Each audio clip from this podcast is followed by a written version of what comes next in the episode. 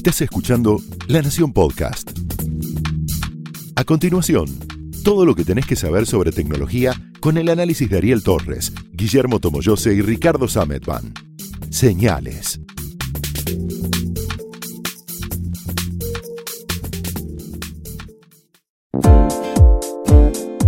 Hola, ¿cómo están? Bienvenidos a otra edición de Señales, el podcast de tecnología de la Nación. Yo soy Ricardo Sametban. Yo soy Guillermo Tomoyose. Y yo sigo siendo Ariel Torres. Muy bien. Y estamos acá reunidos una vez más eh, para hablar de algunos temas de tecnología que hemos eh, que nos parece destacable, relevante capturar y, comentar en, en, estos 20 minutitos. Eh, yo creo que obligadamente tenemos que hablar del Galaxy Fold, porque la semana pasada ya comentábamos que había unos reportes de algunos, este, de algunos problemas y porque esta semana, el 26, tenía que salir a la venta en algunos mercados internacionales y lo que hizo Samsung fue quitarlo, decir, no lo vamos a presentar. Cancelar el lanzamiento en esos lugares. Cancelarlo en todo el mundo y decir, no sabemos cuándo lo vamos a presentar. Aclaremos para los que no oyeron el anterior y por ahí no saben lo que es un Galaxy Fold, suena medio raro para en general, eh, que es el de que tiene pantalla que se pliega. Y que la semana pasada hablamos acá de que se les había roto casi a todos los que estaban probándolo al mismo tiempo. Este es el motivo por el que ahora eh, Galaxy, eh, Galaxy, Samsung dio un paso atrás con este. Lo notable es esto, que ni siquiera digan, o sea, lo que dijeron es, primero dijeron, las versiones que tienen los periodistas a los que les está fallando son versiones de preproducción, no es la versión final. En la versión Flaco favor si hicieron, si le dieron esos equipos, a ver. es lo que, es lo que, es lo que todo el mundo decía, ¿para qué me lo das? Si ya sabe que. No, ¿para qué me lo das? No, digo, si me das algo que vos pensás, ahora argumentas que puede fallar, se lo hace un periodista, que después se lo va a contar a todo el mundo, porque es nuestro laburo. Digo, te enteras de algo, lo contás. Bueno. Sí, han, sí han remarcado que eh, ese film protector que tenía la pantalla forma parte fundamental de protección para el dispositivo para que efectivamente lo puedas si todo el mundo se lo arrancó, ¿no? No, no, hubo, de hecho hay, hay varios casos en los que le sacaron ese film protector y de esa manera arruinaron la pantalla, y hay otros casos en los que igual los teléfonos tuvieron problemas y el film estaba, o sea que era un problema mayor. De hecho, hoy, eh, hoy miércoles salió una el despiece que hizo la gente de iFixit, que es un sitio que se dedica a mostrar y enseñar, es, es una gran comunidad de gente que se dedica a mostrar cómo se pueden reparar dispositivos electrónicos y lo que hacen también usualmente es despiezar los teléfonos nuevos. Primero para mostrar el grado de reparabilidad que tienen y también mm. porque es una cosa. Porque nos gusta. Porque es lindo. Está, o sea, está buenísimo. Ves los cachitos, te muestran qué chips usa, qué módulos usa, cómo está pegado. Exacto. Es iFixit, www.ifixit.com. Y una de las cosas que mostraban era cómo el teléfono, obviamente uno puede suponer que hubo algún ingeniero de Samsung que lo sabe, uno no, todos que lo sabían, pero que no tenían otra manera de, resolverlo, que hay bastante luz entre las diferentes piezas que tomaron mucho trabajo en hacer que la bisagra que une las dos mitades y que hace que el teléfono sea plegable. Fuera muy confiable, funciona muy bien, pero hay un par de lugares donde no lo pudieron resolver que deja unas luces de unos milimetritos donde claramente se puede meter el polvo eh, y que fue lo que finalmente ha sucedido en varios, este, en varios equipos, así que hay que ver que, cómo lo van a resolver eh, con este rediseño que supuestamente van a hacer, que no, no va a cambiar el diseño completo del equipo, digo, tienen que encontrar la manera de bloquear esa entrada de polvo que fue la que empezó a traer problemas para los que no le habían quitado la, el film protector y ahí también tenés atado todo eso, ver qué van a hacer las otras compañías. Eh, Huawei principalmente, que tenía un diseño con toda la pantalla eh, ubicada en exterior, eh, va a tener problemas similares. Porque hay Xiaomi tenía un modelo que mm, se podía ver que se plegaba en tres partes. Él tenía dos, dos bisagras el, el teléfono y también tenía un cierre hacia con la pantalla externa. O sea, todo el equipo plegado quedaba con la pantalla expuesta, al igual que el de, el de Xiaomi. Y ese es otro de los temas que también, también apunta mucho al tema del film protector, porque es un film que no es rígido, que es plástico y que es susceptible a rayones, a la intemperie que tenga el teléfono y al momento en el que uno lo apoya en una mesa o en cualquier otra superficie es susceptible de un rayón. Muy bien.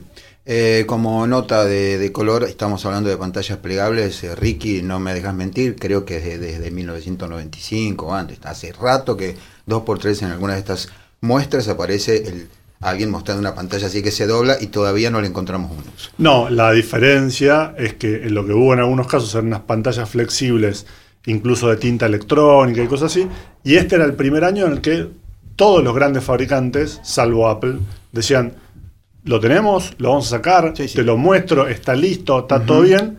Y con esto es un baldazo de agua fría para toda la industria, porque si, si, el, si Samsung seguía adelante y si el teléfono pleable terminaba con una mala imagen, para todo el resto de los fabricantes también es, loco, me estás escupiendo el asado, porque si yo vengo después con mi teléfono plegable, todos van a decir, para si, Samsung tuvo problemas, yo ni lo toco. Eh, y no quiero sonar reiterativo, pero esto viene a ocurrir, esto de la pasión por las pantallas plegables, cuando ya prácticamente no encuentran modo de diferenciarse entre sí. ¿no?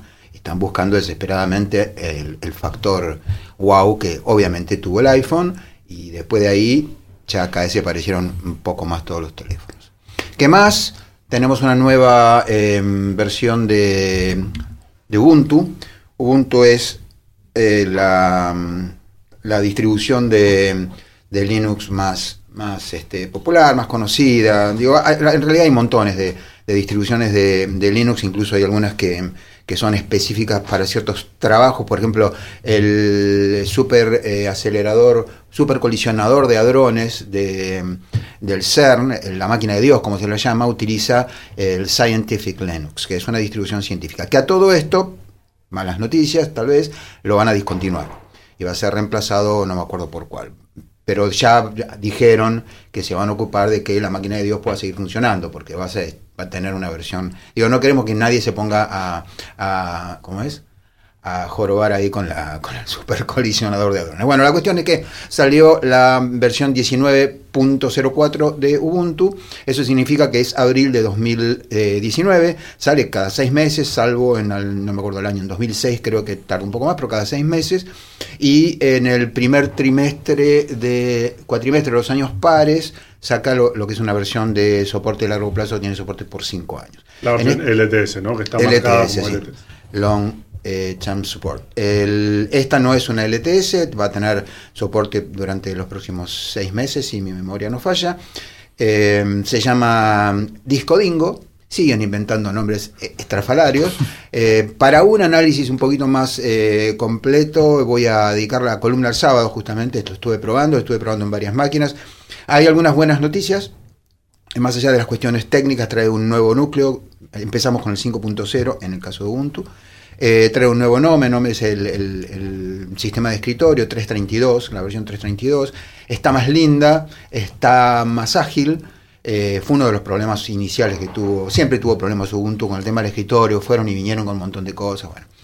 Em, la, la, buena noticia es que anda, es más ágil, esto está bueno, eh, consume menos batería, hasta donde pude ver. Eh, yo migré directamente varias máquinas de 1810 a 1904 y al revés de lo que me pasó varias otras veces, migró sin problema. Eh, no, no sería la primera vez y esta vez me pasaba que al migrar de una versión anterior, chao, queda todo ahí. Cierto es que yo hago unas cosas medio estrafalarias porque tengo máquinas de todos tipos, algunas muy viejas, eh, otras muy, muy nuevas, que por ahí hay algún problema de drivers o tal, hasta ahora no los encontré. Eh, así que en general me llevo una, buena impresión. Están mejorando mucho la parte estética. Eh, hay una nueva versión de los iconos, fondos, etcétera, etcétera. Definitivamente la, la, única razón por la que vos podrías querer instalar la 1904 es porque te encanta Ubuntu, tenés ganas de tener la última versión y ya. Eh, porque para las versiones de largo plazo, quiero decir, si tenés una, una de, mm, eh, soporte de corto plazo, sí te conviene porque las otras van a perder muy pronto el, soporte. Pero si vos tenés una versión de, de, mm, de largo plazo, la última fue 1804, son el primer cuatrimestre, los años pares, O sea, la que salió hace un año, esa tenés para un rato largo de eh, soporte. Soporte significa básicamente actualizaciones y sobre todo actualizaciones de seguridad críticas. ¿ok? Esto es lo que a uno más lo lleva a actualizar un sistema. Pero bueno, como digo, para una, una mm, revisión un poquito más eh, minuciosa de la nueva versión de Ubuntu, ahí van a tener mi columna del sábado. Y también tuvimos la novedad de esta semana con el arribo, el pronto arribo de los monopatines eléctricos, ese dispositivo, ese vehículo que en la infancia era el, el vehículo menospreciado en cuanto a la bicicleta. Todos querían tener una bicicleta, el monopatín era algo accesorio, hasta algo cómico, pero con el con la ¿Monopatín edición- o patineta? ¿Es lo mismo? Mono- es el No, porque la patineta no tiene, no tiene manubrio. El No tenés- monopatín. Ah, el No monopatín, ahora, ahora me acordé, es La- verdad. la patineta es un de- skate. Es verdad, sí, ti- tiene sus años el, el, el Tomoyoshi también, ¿eh? Si se Parece que no. Pero sí. Parece que no. Se hace pues, el gil, se son, hace los el gen- gil. son los genes orientales. Son los- siempre sí, sí, sí, siempre sí. aparento muchos menos años de los que tengo. Está bien, sí. Y por eso me dejo la barba para bueno, abuelo, señor. siga contando. ¿Cómo es entonces? Ahora tenemos este, monopatines, pero que son cool. Son cool porque tienen una batería eléctrica, tienen un motor y pueden alcanzar hasta 25 kilómetros por hora de velocidad. Y este tipo de vehículos, estos vehículos, y bueno, creo que es mucho mejor que andar apoyando un pie sobre la patineta y ir empujándolo cada tantos metros. Esperá, pero vos, vos decís lo de bólido. Eh, hay un tema con, lo- con las patinetas eléctricas, con los monopatines eléctricos, que es que, y es parte de todo este fenómeno nuevo de los monopatines eléctricos y sobre todo de la modernidad, que es que así como tienen un eh, límite de velocidad, que en el caso de la ciudad de Buenos Aires es de 25 kilómetros, 25 kilómetros. son una computadora con ruedas, ya hay quien le toqueteó el firmware y lo lleva a 40 kilómetros. Entonces, está bien, le, haces, le, le agotás la batería enseguida, pero digo, si vos querés, podés ir muy rápido y pegarte un palo divino. O sea que no es, no, digamos, lo de bólido no es, no es chiste, porque Y justamente lo que ibas contando, esto de las modificaciones o las intervenciones que tienen sobre estos monopatines, uno piensa cómo es que uno puede hackear o modificar estos vehículos. Simplemente porque están en cualquier lugar. Estos vehículos los distribuyen por la ciudad y a diferencia de las bicicletas que conocemos del sistema Ecobici acá en Buenos Aires, estos vehículos van a estar distribuidos en la avenida, en la puerta de, de un departamento, Bueno, en pero los a ver, negocios. para- vamos, vamos a empezar de nuevo. Lo que llega no es el monopatín eléctrico, sino un servicio. Es el servicio. Ahora lo que se está trabajando mucho, aparte de preparar el terreno para que estas empresas o estos servicios estén disponibles en, en las ciudades, cuáles son las normas de convivencia que uno va a tener que tener con estos vehículos. Un monopatín eléctrico puede circular por la vereda o tiene que circular por la calle. Tienen que utilizar un casco los eh, usuarios. eh, un montón de reglas que ahora los están definiendo y que no van a regular el servicio comercial en sí, pero sí van a dar una serie de reglas para definir una nueva categoría que es básicamente entre lo que tenemos el vehículo, el auto, la bicicleta y ahora este nuevo vehículo que viene, que no es nuevo, o sea, muchas personas utilizan, se ven muy poquito en la ciudad, pero eh, que van a tener un gran empuje con esta llegada de los servicios comerciales. y que todavía no se ven mucho acá, pero que en otras ciudades del mundo son un fenómeno que en los últimos dos años creció muchísimo, eh, también trajo muchísimos problemas, ¿Sí? sobre todo porque, eh, como decía Guille, parte del modelo de negocios es, son eh, monopatines eléctricos con GPS y una aplicación. Entonces, dependiendo del modelo y dependiendo de la ciudad, en la mayoría lo que se implementó es, vos lo agarrás donde querés, donde está. O sea, Guiando- guiándote con la aplicación Claro. que tenés en el teléfono y rastreando cuál es el monopatín más cercano que Y tenés. parece que caminar o te ofrecen un servicio para llegar hasta el monopatín. Es muy probable hay, hay que... que- caminar, ok. Claro, No, pero te- pará. te, puedes tomar un taxi. si no- Pero pará, vos, el monopatín está donde sea que está, vos lo agarrás, vas a donde sea que querés, Y lo dejas. pero lo dejás, es Lo literalmente, dejás. lo- hay gente, de hecho, uno de los grandes problemas es que mucha gente literalmente lo suelta en la calle y entonces quedan montones de monopatines tirados por todos lados. Y uno tiene que ir caminando esquivando monopatines. Sí, En algunas ciudades lo que se empezó a hacer es poner estaciones, lugares donde se pueden dejar los monopatines. Lo cual a la vez conspira contra la conveniencia del, del monopatín porque tenés que ir hasta la estación. Y no Entonces- son estaciones muy elaboradas, es básicamente un círculo pintado donde dice deje aquí su monopatín, a diferencia de las ecobici que vos tenés que llevarlas y clavarlas en el puesto de en, el puesto de, de Oye, ¿Puedo hacer carga. una pregunta incómoda? Eh, ¿Cuál es la ventaja, de, más allá de que no ni siquiera eh, pedaleás? Digamos, está todo bien, me, me parece bastante más, más saludable eh, pedalear y, mm, y mucho más ecológico, porque la verdad que la bicicleta no tiene adentro una batería de iones de litio, eh, cuya construcción este, contamina, ni una computadora cuya construcción contamina, no deja desechos, eh, es completamente reciclable una bicicleta. ¿Cuál es la, la ventaja del monopatín sobre el servicio de la bicicleta? ¿Sobre el servicio de bicicleta? sobre las ecobicis, las bicicletas estas que, que se están en muchas ciudades, ciudades del mundo. No, es una cuestión de esfuerzo. O sea, no quieren caminar. No quieren caminar. De hecho, está, se, les, se les dice el traslado de la última media milla en algunos lugares, que es, es eso, es para hacer 5, 6, 8 cuadras que la gente no Ocho quiere. cuadras nada más y usan el, el monopatín. En este momento yo inserto el emoji de, Sí, sí, sí, de los de los sombritos y diciendo, y Sí, bueno, sí, qué sé yo.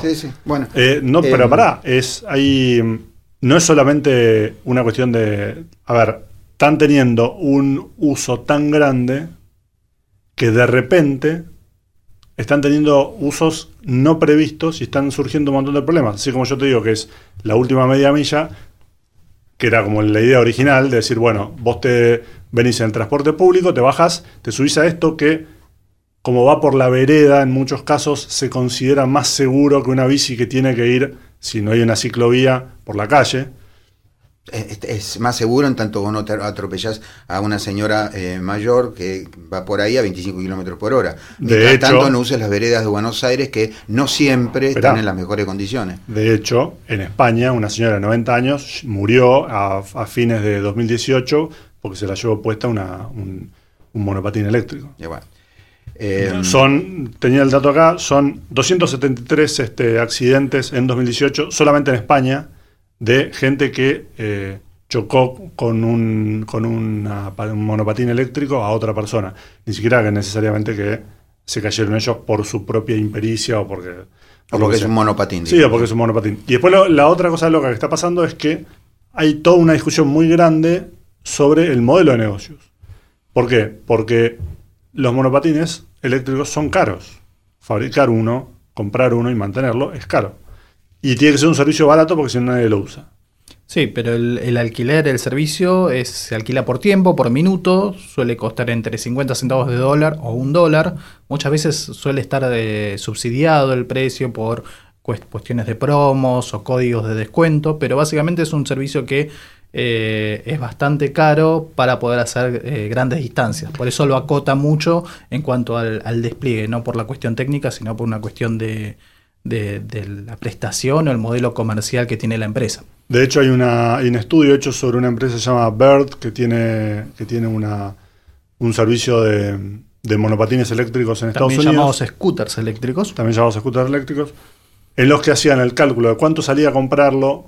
El- el- es una empresa que tiene da un montón de información sobre sus, su flota de, de scooters eh, que está, son de datos abiertos. Entonces alguien dijo, bueno, pará, acá tengo un montón de datos, lo empiezo a analizar y encontraron que perdí un montón de plata por, eh, por cada uno de estos monopatines porque el costo de mantenimiento, el costo de adquisición era muy alto y no llegaban a recuperarlo con el, eh, con el uso, porque además son el, el diseño original de, de los monopatines está hecho para que lo uses vos de vez en cuando, no para algo que si está bien aprovechado yo lo dejo y a los cinco minutos viene alguien más, se lo sube, lo anda dando Claro, vueltas. los hacen bolsa en dos Los hacen pelota en dos meses. El, el cálculo era que algo que debía durar un año les estaba durando dos meses. Eso también hace que surja un nuevo, un nuevo tipo de empleo, que es el recogedor. Sí, que justamente lo que hacen es, además de mantener y verificar si está en perfectas condiciones de uso, también se ocupan de cargar la batería de estos vehículos. Ah, no es solar en la carga. no es solar. Pasan en un turno nocturno generalmente. Ah, de donde noche también andan. Recolectan esos vehículos, No, para, para cargar. se los llevan a sus casas y los empiezan a enchufar y a cargar. Y la empresa le da o un crédito o dinero a cambio de eh, mantener y recargar estos scooters eléctricos. Esto, yo por ahí me estoy perdiendo un montón de cosas, pero me da la impresión de que es una de esas actividades que se lleva adelante exclusivamente porque es negocio. Porque la gente va y lo usa. Pero Bueno, si tiene un montón gente- de. ¿Por qué no ponemos monopatines que no tengan ni una computadora, ni una aplicación, ni, ni nada? Monopatines. Y ya. La aplicación la necesita porque supuestamente es la manera que vos tenés para contratarlo y que el otro lo pueda. Ahora, ¿por qué, ¿por si qué no es simplemente una patineta con, con manurio? Sí, obvio. Bueno, no sé. Eh, me parece muy raro si ya ha habido incluso un por lo menos un accidente mortal, este, y si están causando tanto prejuicio, perjuicio, y encima eh, es para hacer seis cuadras, ocho cuadras, caminen muchachos, les va a hacer re bien, este, por un montón de motivos. Eh, bueno, nada, no, es una idea rara. Eh, ojalá me equivoque, pero este, me parece que no tiene pocas pocos beneficios para el- el bien común, digamos. Al revés que la bici. La bici tiene un montón de beneficios, digamos. Si vos hicieras buena parte de los viajes que se hacen hoy en transporte público, los hicieras en bicicleta, sería sería muy bueno realmente. Y todo esto que venimos hablando es porque en el corto plazo, a mitad de año, van a empezar las pruebas en las calles de la ciudad de Buenos Aires y se espera que en diciembre haya un lanzamiento formal del servicio. O sea, va a ser- van a ser seis meses de, eh, eh, de prueba, de una etapa beta, donde se van a poner a prueba un montón de cosas que estamos comentando ahora. Y esperan que para diciembre todo esto quede mucho más pulido, que sepan por dónde circular, qué cosas tienen que hacer. Aún así hay bastantes desafíos que van a tener que resolver y que no se van a eh, despejar solamente por seis meses de prueba. Bien, iremos en monopatín a, a la, a la presentación. Nos vemos en la próxima Señales. Chao. Adiós.